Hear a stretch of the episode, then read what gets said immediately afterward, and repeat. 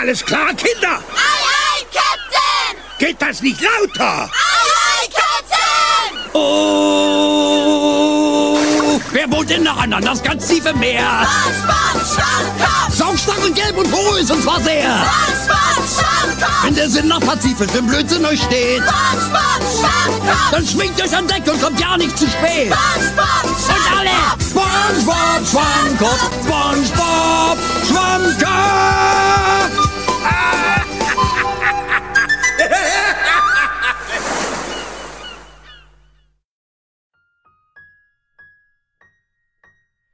欢迎乘坐深水鱼号游轮，我是观察员文昌鱼。我是船员海马。哎，海马，上一期节目咱们聊了很多有深度的东西，这一期不如来聊点小清新的吧？你想聊聊什么呀？嗯，就看看新海诚的动画电影《你的名字》怎么样？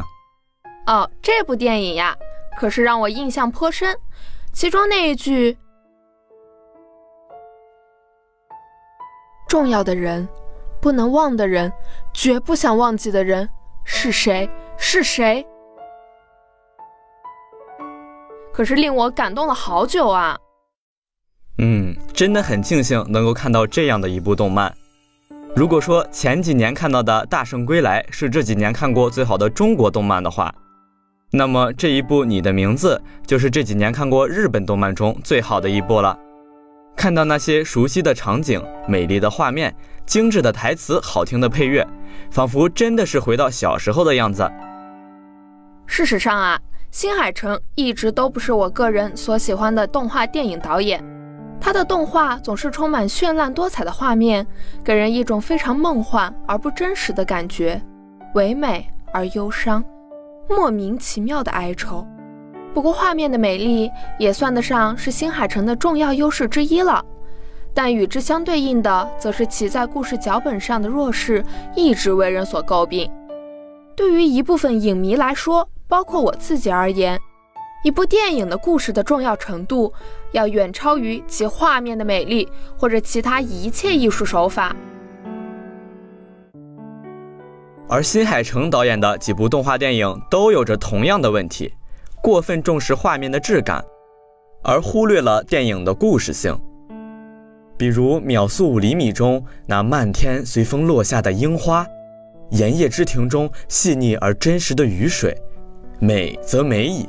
但故事却总让人接受无力。不过这一问题被其最新作品《你的名字》改变了。这部电影不仅仅有着新海诚标志性的美不胜收的画面，而且在故事的脚本上也有了质的突破。画面与故事的尽善尽美一起成就了这部电影。最终，电影在日本上映两天，拿下超过七亿日元的票房。被新海诚自称为他的最高杰作。据新海诚自己介绍说，电影的故事来源于一首著名的日本和歌，歌词的大意为：梦里相逢人不见，若知是梦何须醒？纵然梦里常幽会，怎比真如见一回？新海诚把这个梦中相见的故事更进一步的改编为了一个两个人在梦中互相换身体生活的故事，并加上了一个千年一遇的彗星重返地球的末日背景，这让整个故事变得更加有趣而吸引人了。故事发生在每千年回归一次的彗星造访之后，日本某个深山的乡下小镇里有一个女高中生三叶。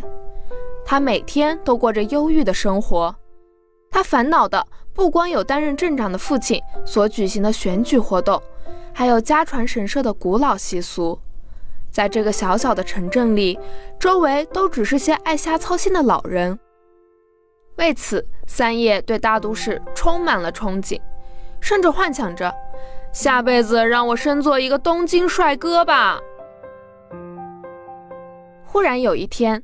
他做了个梦，做了一个变成男孩子的梦，在陌生的房间里，面对陌生的朋友以及东京的街道，虽然感到困惑，但少女对于能来到朝思暮想的东京，还是充满了喜悦。与此同时，生活在东京的男高中生立花龙也做了个奇怪的梦。他在一个从未去过的深山小镇中，变成了一个女高中生。少男少女就这样在梦中邂逅了彼此，并带着“不论你在世界何方，我一定会去见你”的信念去寻找彼此。他们每天可以换着身体，过着对方的生活，约法三章。这可以说是电影的第一部分，让人笑的一部分。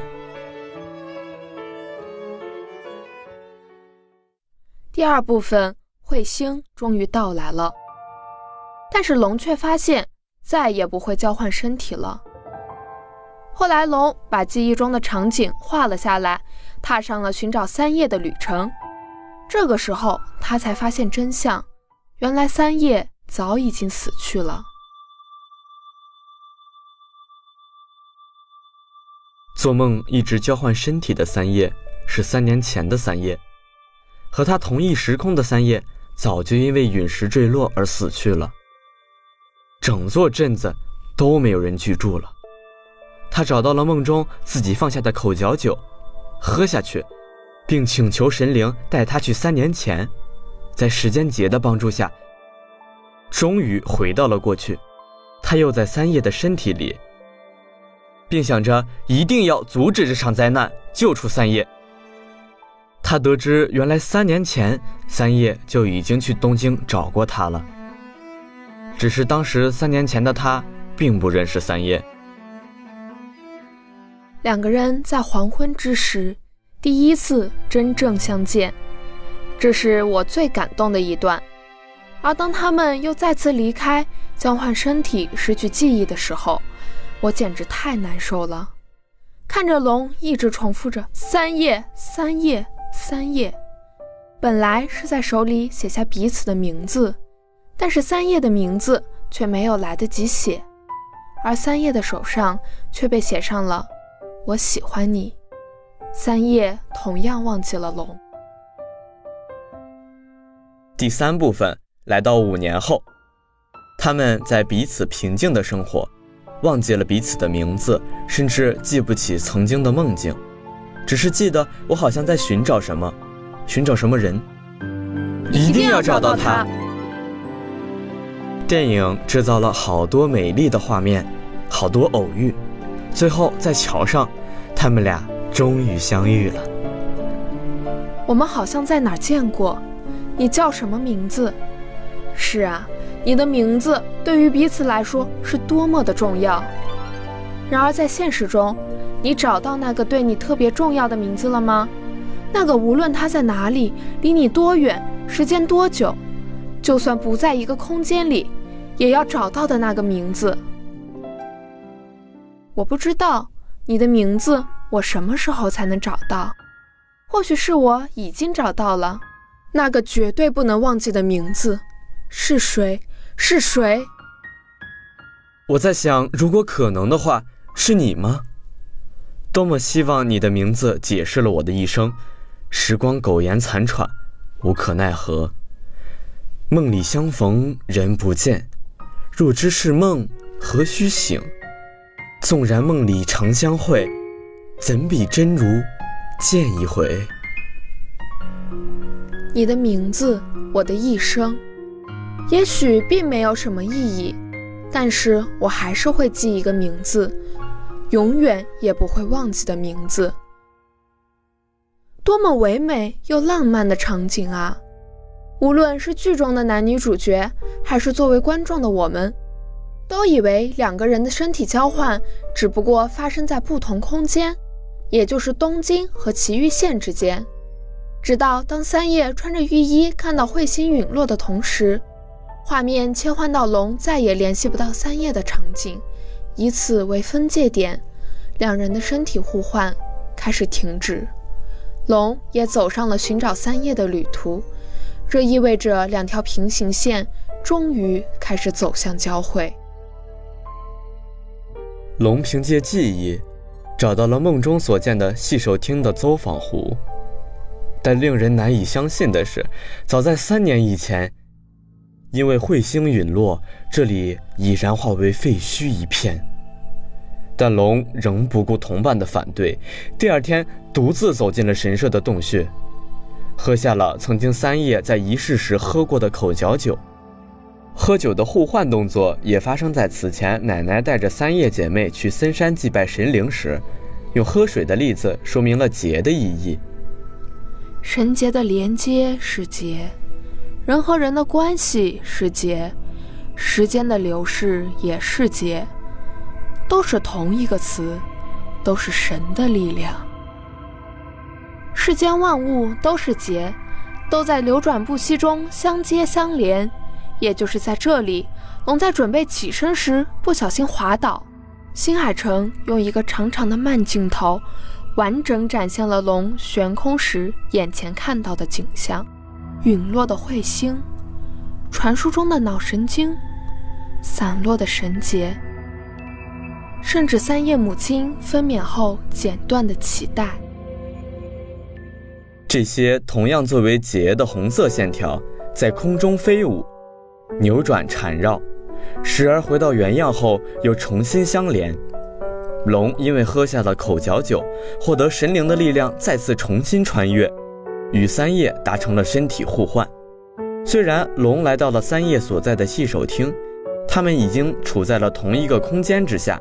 但他们仍然隔着三年的光阴，站在圆形的走访湖来回奔跑，寻找对方的龙和三叶，却只能隐约地感觉到对方的存在。而就在太阳即将西落的瞬间，他们终于见到了彼此。昼夜之间的黄昏时候，世界的轮廓变得模糊，人有可能遭遇幽灵。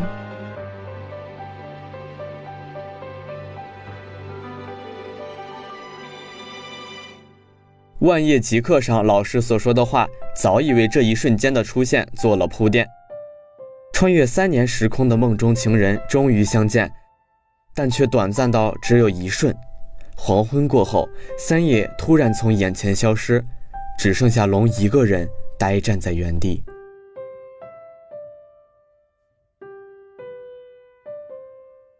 最后，在龙和三叶以及他们的朋友的努力下。历史被改写，小镇得救了。男女之间的情感的小主题，无媒介的直接与世界危机，及彗星陨落城镇毁灭的大主题相连，是作为类型片世界系的主要特征。但和以往新海诚世界系作品不同之处在于，本片侧重于男女之间情感，结尾也归结到了个人的命运。就好像无数次的擦肩而过之后，龙终于在东京遇到了三叶，而作为他们相遇场所的楼梯所带来的纵深和现实感，与此前走访湖的圆形平面下时空的暧昧感形成了鲜明对比，似乎提醒着我们，这不再是穿越时空的相遇，而是一次实实在在发生在当下的重逢。其实你的名字所想要表达的是，不管你在哪儿，我都要找到你。你的名字如果说是一部以寻找为主题的动漫作品，也并不为过。从一开始莫名其妙的交换身体，发展到双方开始寻找发生这种情况的原因，再到后来双方互相产生好感以后，又对对方产生了兴趣，于是暗生情愫，决定打破魂穿，奔赴现实。一个从乡下花了一年的零花钱坐火车奔赴东京，只为见对方一面；另一个则是凭借脑海中的记忆，手绘地图找到他的故乡，并在最后改变命运，拯救了村子之后，还在拼命地寻找着对方。在你的名字里，龙和三叶交换名字的时候，三叶还没有来得及写完第一笔，就已经消失了。而龙在三叶手心里留下的却是喜欢你。在三叶看到龙在自己手心里留下喜欢你的时候，我的感情很复杂。那么龙为什么要在三叶的手心写下“喜欢你”这个词呢？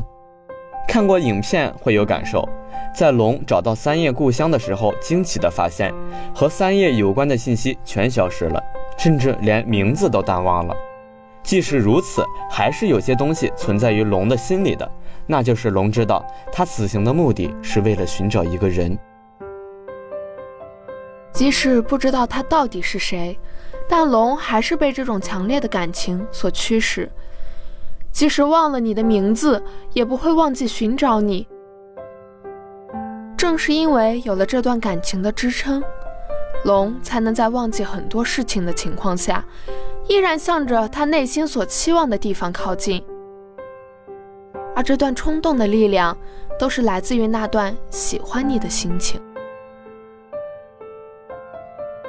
所以在龙有机会写下东西的时候，他并没有选择去写下自己的名字，而是选择写下了自己的心意。你对于我的存在感，并不是因为你是谁，叫什么名字，而是对于我来说，你意味着什么。而这对于三叶来说，其实也是一样的。其实龙在三叶手心写下喜欢你，并不是为了给电影一个催泪的桥段。而是这几个字是支撑着三叶完成拯救小镇使命的力量，这是一种名为爱情的力量。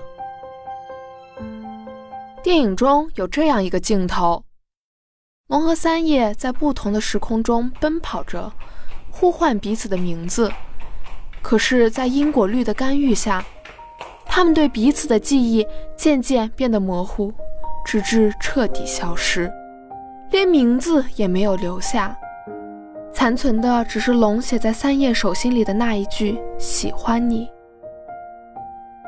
我当时就在想，他们所寻求的，其实并不是对方的名字，更确切地说，是在灵魂互换的一个月时间中，在两人之间产生的，如同三叶的绳结一般扭曲缠绕、还原连接的羁绊啊。也就是说，真正重要的其实不是你的名字，而是对于你的记忆。感觉在那种或是空旷辽阔，或是光线柔和，或是星光璀璨的背景下，就有一种想要表白和陷入沉思的冲动，十足的诗情画意。让人不觉想起那句同样情意悱恻的词。蓦然回首，那人却在灯火阑珊处。新海诚大师在讲述一段因爱而挽救的故事，中间还穿插了一些友情、亲情作为贯穿情节的东西。但最关键的还是男女间纯洁的爱情，爱情的力量是伟大的。甚至是不被时间和空间所束缚的。你的名字本身给了我一种穿越时空的错觉，那些错过的人，那些因为没有转身的离别，在这一刻重逢。看完之后，我觉得他想要表达的就是：如果你喜欢一个人的话，那就大声的告诉他吧。不为什么。而是为了让对方在遭受挫折的时候，依然还能想起来，有个人那么的喜欢他，你的心愿也许就会成为人家站起来继续向下坚强下去的理由。你的名字并没有通过什么恢宏缜密、烧脑复杂的震撼事件来表现，只是通过男女主之间那样朦胧平淡的感情。将时空联系穿越，给予了彼此无尽的可能与抉择，但爱自有最伟大的力量。我爱你，你在哪里？要怎样才能找到你？其实已经做出了最浪漫的，却也是最真实的答案。新海诚做的惊天动地，不过还是要让我们看清自己的心。没有多少人的爱情。会如同影片中那样奇幻美丽，但彼此时空中，我们都是孤独的旅行者。突然，天际流星划过，交错的那一瞬，便已足够永恒。就算是梦吧，但我们有缘相遇，你的名字我已无法忘却。恋爱中的你看到中意的人，第一是什么反应呢？当然是迫切的想要知道他叫什么名字。对，爱情就是从告白开始的，从问你的名字开始的。相爱让彼此变得更加完美，你融入我，我走进你。这部影片的事实是现代化的都市和一个日益封闭的小镇之间的差距。繁华的都市里，来来往往的人努力的工作着，要承受一个人的寂寞，要承受社会带来的压力，这就是龙生活的世界。你看，像不像每个大城市的样子？繁华。而又不近人情。一个传统小镇没有太多的交通方式，唯有电车连接着外面的世界。两个人这样的生活条件，就是活生生的事实啊！放在中国，就是城镇化和传统村落的冲突。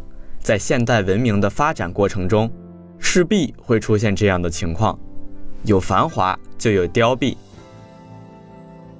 在这个动漫中，他们二人互换了身体，感受别人所感，体会别人所想，生别人所生，由此二人的爱情火花便产生了。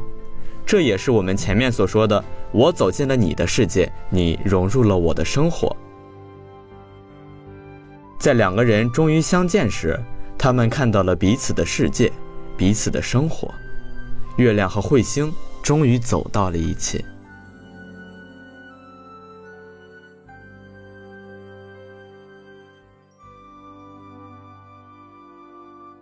感谢新海诚愿意用这样一部电影去温暖在城市中忙碌但还是很愿意相信爱的每一个人，因为在这样大的一个世界里，要想能够遇见你，那需要花费多么大的力气啊！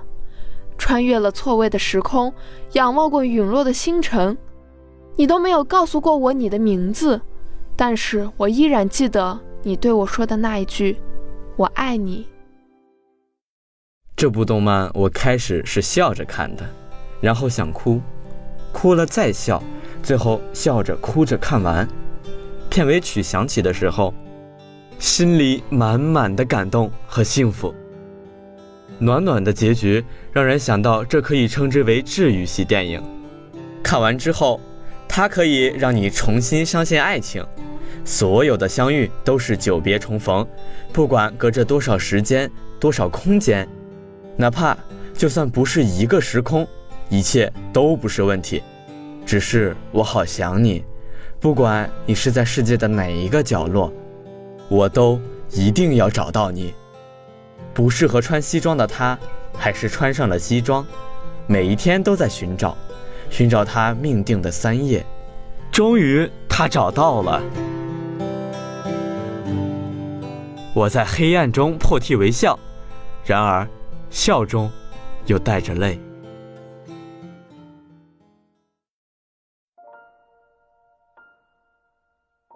世界上有七十亿人口，我们这一生会遇到大约两千九百二十万人。在这茫茫人海里，两个人相爱的概率是零点零零零四九。可是我再怎样庆幸着这难得的相遇，再怎样努力的经营。我甚至傻傻的恳求和挽留，却如何也掌控不了我们的未来。佛说，前世五百次的回眸，才换来今生的擦肩而过。缘分天注定，半分不由人，且行且珍惜。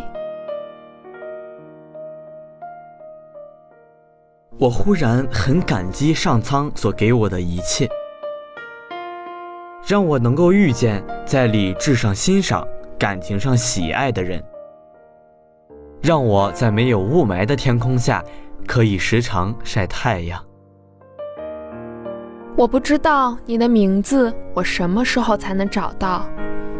或许是我已经找到了。我在想，如果可能的话。是你吗？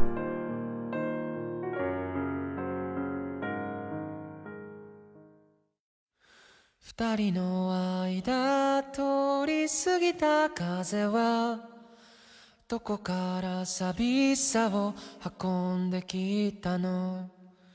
泣いたりしたその後の空はやけに透き通っていたりしたんだ。好了，今天的深水鱼号游轮到这里就要返航了。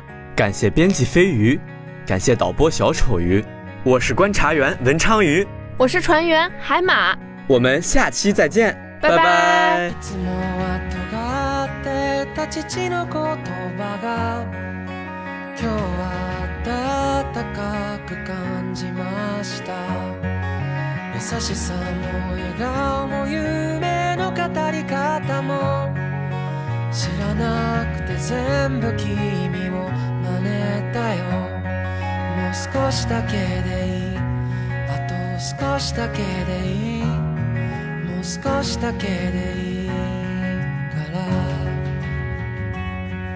もう少しだけでいいあと少しだけでいいもう少しだけくっついていようか。